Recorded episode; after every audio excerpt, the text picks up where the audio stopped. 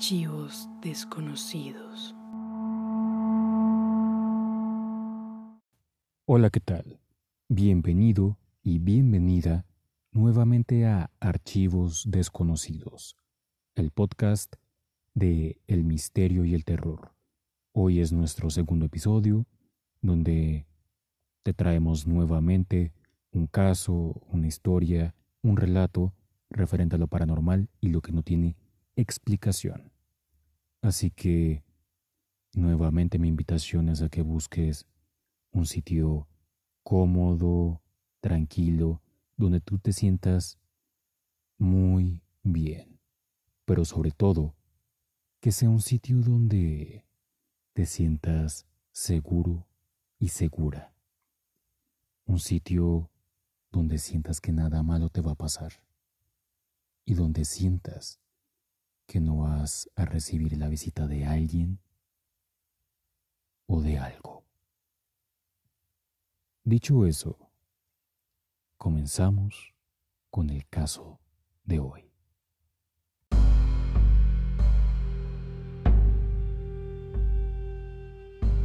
Ya has oído de ellos, ya sea a través de historias o películas.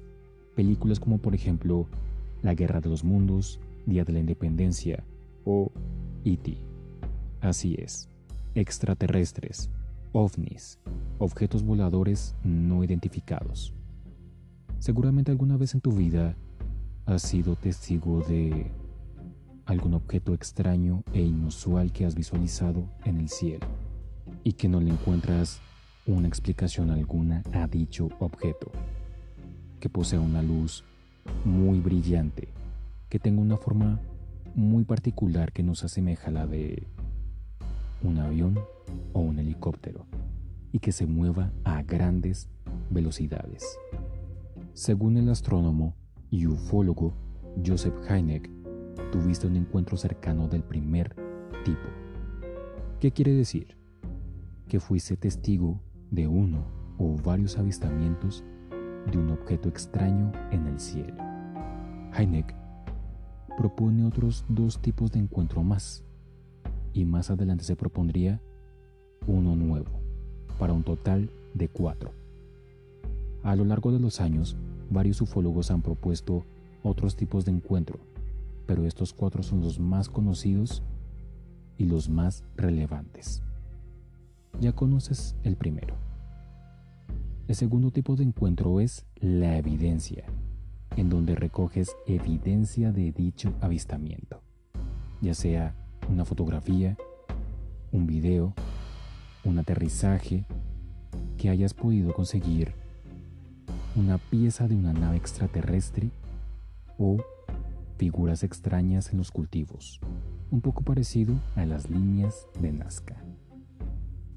El tercer tipo de encuentro es el contacto es cuando por fin realizas contacto con esos seres, ya sea a través de una comunicación o un encuentro cara a cara con esos seres. Y el último, el cuarto tipo de encuentro, que muchos aseguran que es el más terrorífico de todos, y que estoy seguro que ni tú ni nadie quiere vivir alguna vez ese tipo de experiencia.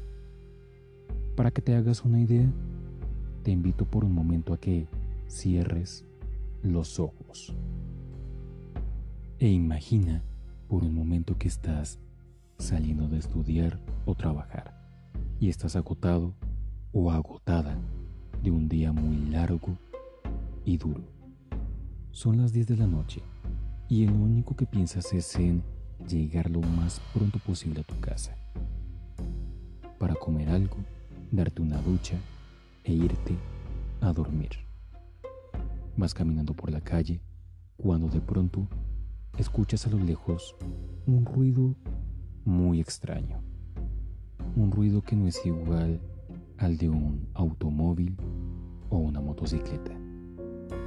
Pero al estar lejos no le das importancia y sigues con tu camino. Pasan unos cuantos minutos cuando de pronto vuelves a escuchar ese mismo ruido, solo que con la diferencia que lo escuchas más cerca de ti. Aceleras el paso y el sonido se acerca más, más y más hasta el punto en que sientes que dicho sonido está sobre ti. Cuando de pronto una luz aparece de la nada, como si estuvieras en medio de un escenario de un teatro, y solamente se enciende una luz iluminándote solamente a ti, solo que con la diferencia que tú estás en la calle. A continuación, quedas totalmente petrificado, sin poder mover ni un músculo. Y de la nada, una fuerza desconocida te despega del suelo. Y esa misma fuerza te lleva en dirección a esa luz.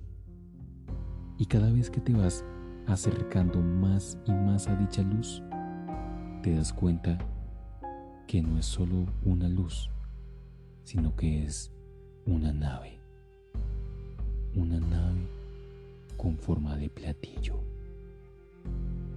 Y te está absorbiendo para llevarte a su interior. Te han abducido. Y de eso se trata el caso de hoy, con el archivo 17402. El caso de Travis Walton.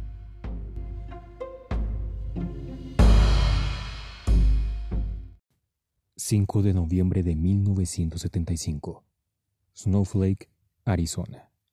Travis Walton, un chico de 18 años de edad que trabaja como empleado forestal en el Parque Nacional de Stiggraves, junto con su mejor amigo Mike Rogers y sus otros compañeros, Ken Peterson, John Goodlett, Steve Pierce, Allen Davis y Dwayne Smith. Después de un arduo día de trabajo, el grupo se dispone a ir a sus casas a bordo de una camioneta. La noche transcurre de manera tranquila, escuchando música agradable y teniendo una grata charla. Sin embargo, ese pequeño momento agradable cambiaría en un abrir y cerrar de ojos.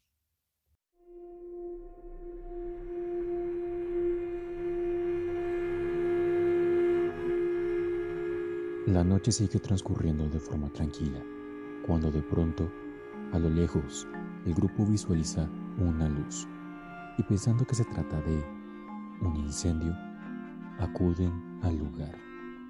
Y cada vez que se acercan más, empiezan a escuchar un extraño sonido. Una vez que llegan, se dan cuenta de que no se trata de un incendio, sino de un platillo volador está flotando a 30 metros del suelo. A Travis le gana la curiosidad, por lo que decide salir de la camioneta para tener una mejor vista del objeto, ignorando totalmente a sus amigos que le decían, le rogaban y le suplicaban que no se acercara y que se devolviera a la camioneta. Travis simplemente los ignoró, así que decidió posarse debajo del platillo. A Travis se le veía muy contento con esa sonrisa que estaba teniendo en su rostro. Lástima que esa sonrisa no duraría mucho.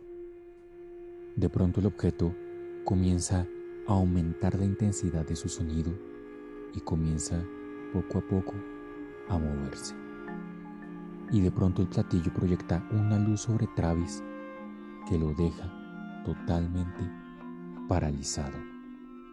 Y de pronto una fuerza desconocida empuja a Travis sobre el suelo dejándolo inconsciente.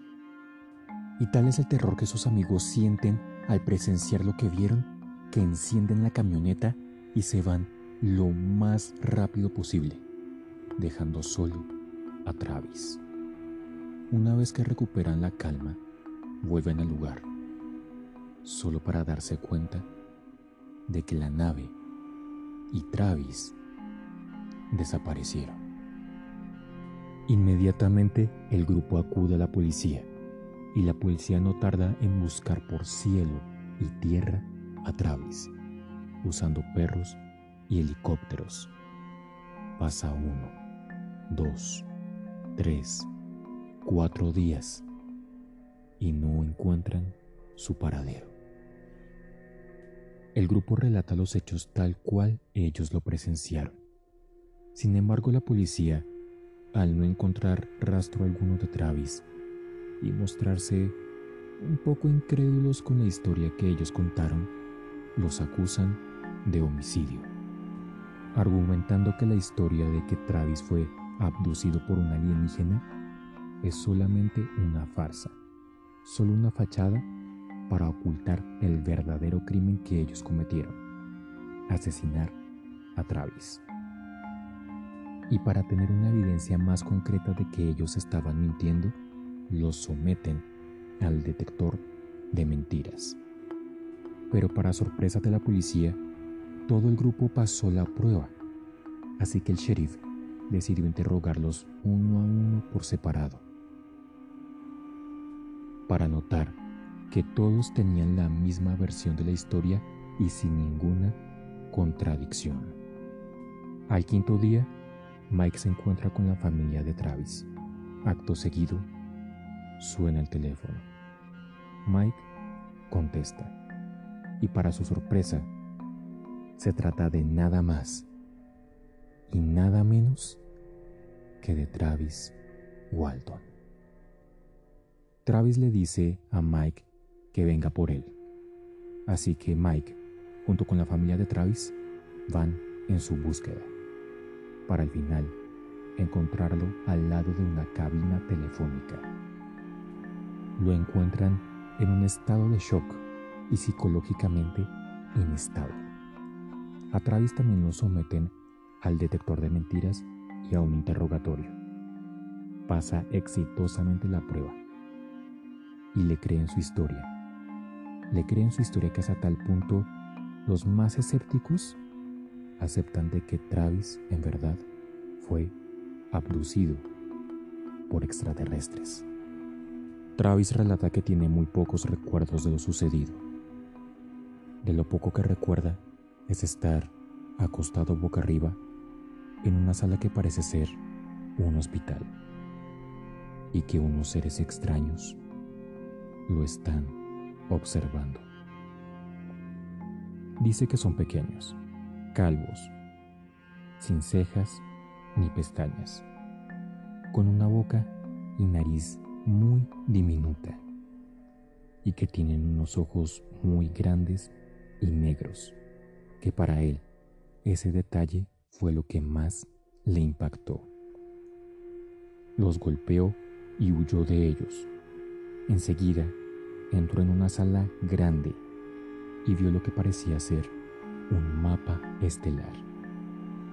Luego se da cuenta de que en la sala se encuentra un hombre de apariencia humana, grande, musculoso y usando un casco. El hombre toma a Travis y lo saca fuera de la nave, a lo que parece ser una sala o el interior de una nave mucho más grande. Ahí se encuentra con más personas usando el mismo casco.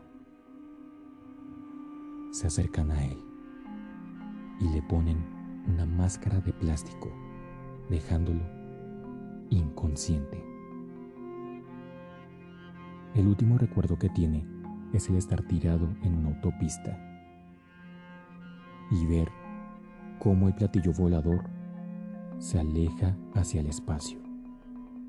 Y dice que se llevó una gran sorpresa cuando le mencionan que estuvo cinco días desaparecido y que para él solamente habían pasado unos cuantos minutos. ¿Tú qué piensas? ¿Crees que solo fue un invento? o de verdad Travis Walton fue abducido por extraterrestres? Saca tus propias conclusiones.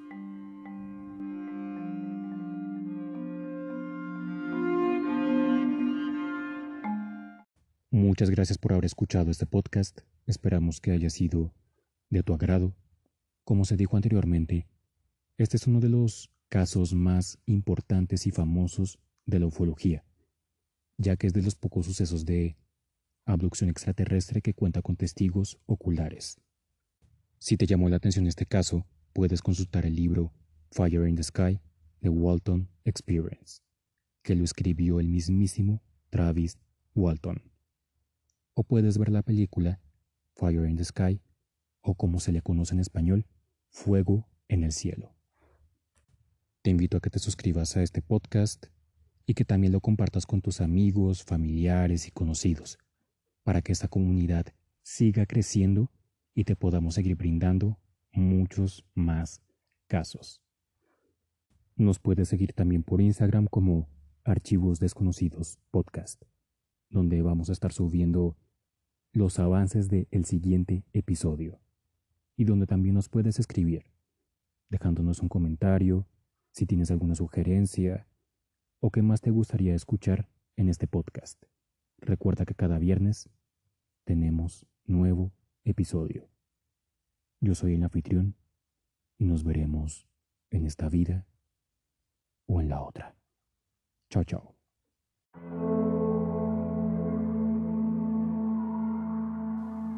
Archivos desconocidos.